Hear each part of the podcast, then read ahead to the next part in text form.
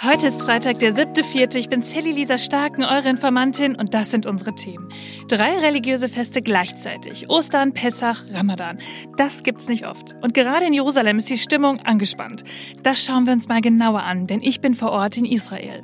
Dann, zu Risiken und Nebenwirkungen fragen Sie einen Mann also ein Arzt oder ein Apotheker oder bald auch eine Frau. Dieser so bekannte Spruch soll geändert werden. Was es damit auf sich hat, mehr dazu gleich. Außerdem steht der Koalitionsvertrag in Berlin von SPD und CDU und sie sind nur noch auf der Suche nach einem neuen Queerbeauftragten. Ob das bald Content Creator Fabian Grischkat sein kann, darüber müssen wir sprechen. Und zwar mit ihm. Also, lasst uns schnell beginnen. Die Informantin. News erklärt von Sally Lisa Stark. Karfreitag, ihr Lieben. Ja, das ist in der christlichen Religion der Tag, an dem Jesus gekreuzigt wurde. Für gläubige Christinnen ist der Freitag vor Ostern deshalb ein Tag der Trauer und damit ein sogenannter stiller Feiertag. Tanzen und laute Musik sind deshalb gesetzlich verboten. Ja, wie findet ihr das? Nervt's euch oder findet ihr es okay? Wir kommen aus Bayern und sind katholisch und da ist das einfach noch so. Wir sind so aufgewachsen, ich singe in einem Kirchenchor und für uns ist der Karfreitag noch ein Feiertag. Passt ja gar nicht, vor allem für gerade atheistische Menschen, die gerne feiern gehen, ähm, finde ich das komplett nicht passend. Bei uns in der Familie wird es eigentlich relativ groß gefeiert, weil wir als christliche Familie dem eigentlich ziemlich viel Wert geben. Also noch mehr Wert als Weihnachten eigentlich. Mit Karfreitag habe ich jetzt persönlich nicht so viel zu tun. Für mich ist eher Ostermontag oder Ostersonntag halt wichtig. Dann fände ich, sollten auch andere Religionen oder andere Feiertage mehr Anerkennung in Deutschland bekommen und nicht nur die christlichen. Ja, schreibt mir doch mal eure Meinung. So oder so, ich wünsche euch natürlich einen wunderbaren freien Tag, wenn ihr ihn denn habt.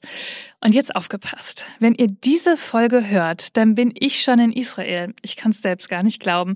Wir sind in der Nacht von Donnerstag auf heute losgeflogen und wahrscheinlich liege ich gerade im Bett, um ein bisschen Schlaf nachzuholen. Aber dann geht's raus an den Strand und zu tollen Menschen. Ich nehme euch natürlich mit. Das Podcast-Mikro ist gerade in Tel Aviv, um für euch aufzunehmen. Und deshalb lasst uns auch mal direkt schauen, was hier gerade in Israel los ist. Ich sag euch was nur selten, fallen religiöse Feiertage auf genau den gleichen Zeitraum. Aber jetzt ist es so und gerade in Israel kommen sie sich damit ja auch sehr nah. Das christliche Ostern mit Karfreitag heute und in der Nacht zum Sonntag mit dem Osterfest, die Auferstehung. Die Jüdinnen begehen am Mittwoch den Vorabend des Pessachsfest, also die feiern den Auszug der Israeliten aus Ägypten und damit auch das Ende der Sklaverei. Und die Muslime haben einen weiteren Freitag, ihren wöchentlichen Feiertag innerhalb des Fastenmonats Ramadan. Der geht vom 23.3. bis zum 21.4. Und ja, das wird natürlich im Verlauf auch immer intensiver. Und in Jerusalem ziehen jetzt mehrere Tage hintereinander christliche BeterInnen durch die Altstadt. Diesen Morgen gehen Muslime zum Gebet in die Moschee auf dem Tempelberg, in die Al-Aqsa-Moschee. Und viele Jüdinnen gehen jetzt an die Westmauer des zerstörten Tempels, die sogenannte Klagemauer, zum Gebet. Es findet also alles zur gleichen Zeit an einem Ort statt. Ihr könnt es euch vorstellen, die Stimmung, die ist angespannt. Denn dazu kommt ja auch noch die politische Lage. Der Israel-Palästina-Konflikt, die rechtskonservative Regierung mit Netanyahu an der Macht in Israel, der gerade ja auch versucht, mit einer Justizreform mehr Macht zu bekommen und die Gerichte zu beschneiden. Ihr könnt es mir glauben, ich bin auch wirklich echt aufgeregt vor ja, diesem Trip, wie auch nicht. Ich hoffe, dass ich einige Gespräche vor Ort führen kann und werde euch da natürlich auch hier dabei mitnehmen. Ja, und diese Woche gab es auch schon erste Auseinandersetzungen an der eben genannten so wichtigen Al-Aqsa-Moschee auf dem Tempelberg. Die Tagesschau berichtete, dass eine Gruppe junger Palästinenser Feuerwerkskörper und Steine auf PolizistInnen geworfen hätte. Und dann haben sie wohl auch versucht, sich in der Moschee zu verbarrikadieren und gläubige Muslime davon abgehalten, in der Moschee zu beten. Die Polizei hat dann eingegriffen und die Palästinenser aus der Moschee geholt. Ich habe Videos gesehen, wie die Sicherheitskräfte mit Feuerwerkskörpern beschossen wurden. Das war wirklich krass. Und dann habe ich aber auch ein Video gesehen, wie sie die Palästinenser in der Moschee mit Schlagstöcken verprügelt haben. Und das war auch echt heftig.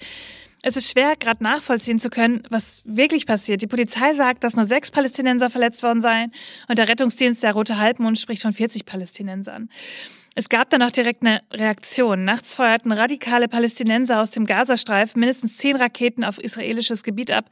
Und am frühen Morgen, gestern also, griff Israel daraufhin mehrere Ziele in den Küstenstreifen an. Ja, John Kirby, der Sprecher des Nationalen Sicherheitsrats der USA, sagte dazu Zitat, wir sind äußerst besorgt über die anhaltende Gewalt und wir rufen alle Seiten auf, eine weitere Eskalation zu vermeiden. Israelis und Palästinenser müssten zusammenarbeiten, um diese Spannung zu deeskalieren. Und der UN-Generalsekretär Antonio Guterres sagte auch, er sei schockiert und entsetzt von den Bildern von den israelischen Polizisten, die in der Moschee auf Palästinenser einschlagen. Und die radikale Palästinenserorganisation Hamas, die den Gazastreifen kontrolliert, sprach von einem beispiellosen Verbrechen. Und sie rief die Palästinenser im Westjordanland auf, in Massen zur Al-Aqsa-Moschee zu strömen. Ihr Lieben, wir werden nächste Woche vor Ort tiefer in die Thematik eintauchen. Schickt mir wirklich gern all eure Fragen, die ihr zu dieser Thematik habt, gerne über Instagram oder auch per Mail natürlich. Und dann nehme ich die auch mit auf und wir besprechen sie vor Ort mit ExpertInnen.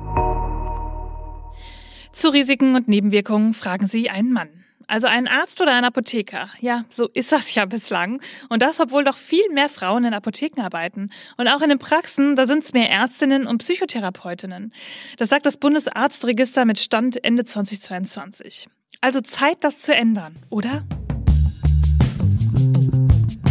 Sprache ist eben Macht und beeinflusst unser Denken. Ich zeige es euch mal an einem Beispiel. Das hat auch was mit dem Arzt zu tun und vielleicht habt ihr es ja auch schon mal gehört.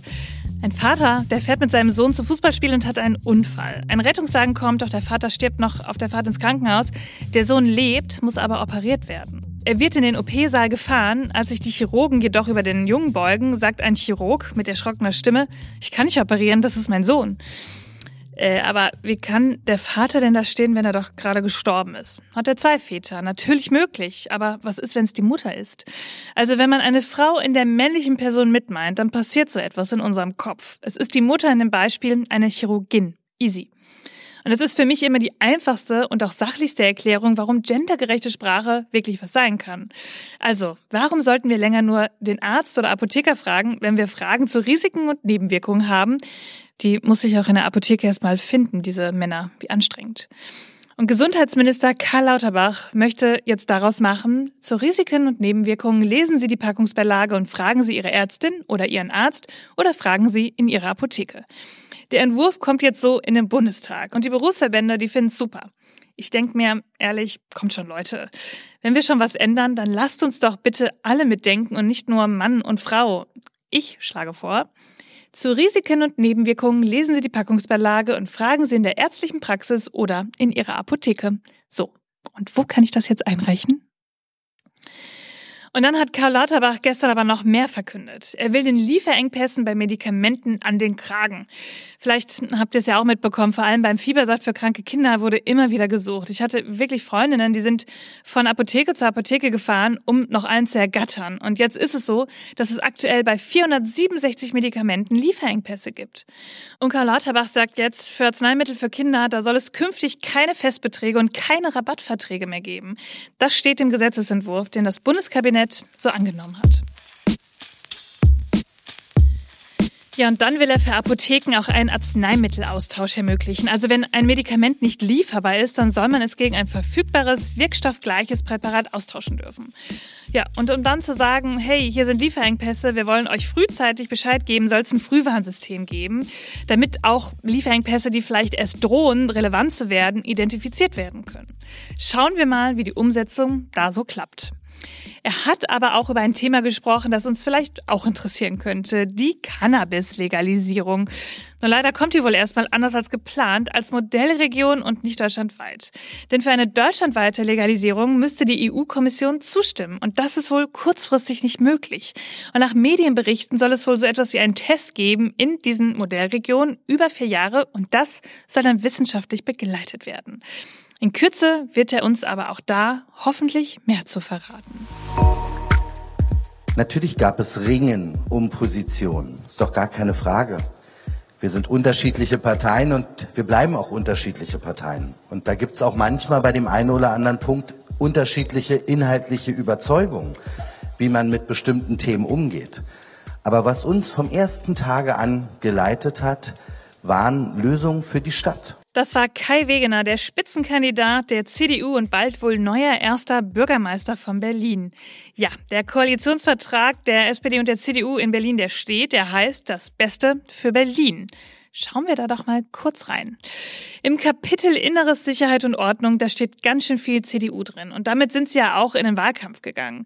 Mehr Online-Durchsuchungen und Ausweitung der Telekommunikationsüberwachung, die Nutzung von Bodycams bei Einsätzen in privaten Wohnräumen, mehr Videoüberwachung und Messerverbotszonen an kriminalitätsbelasteten Orten und bis zu fünf Tage Präventivhaft statt bisher zwei. Aber auch die SPD, die hat ganz schön viel reinbekommen. Und hier schreiben viele Medien, sie hätten auch den Grundton vorgegeben. Es gibt ein klares Bekenntnis zu Vielfalt, Offenheit und Teilhabe. Das sagen sie auf jeden Fall von sich selbst.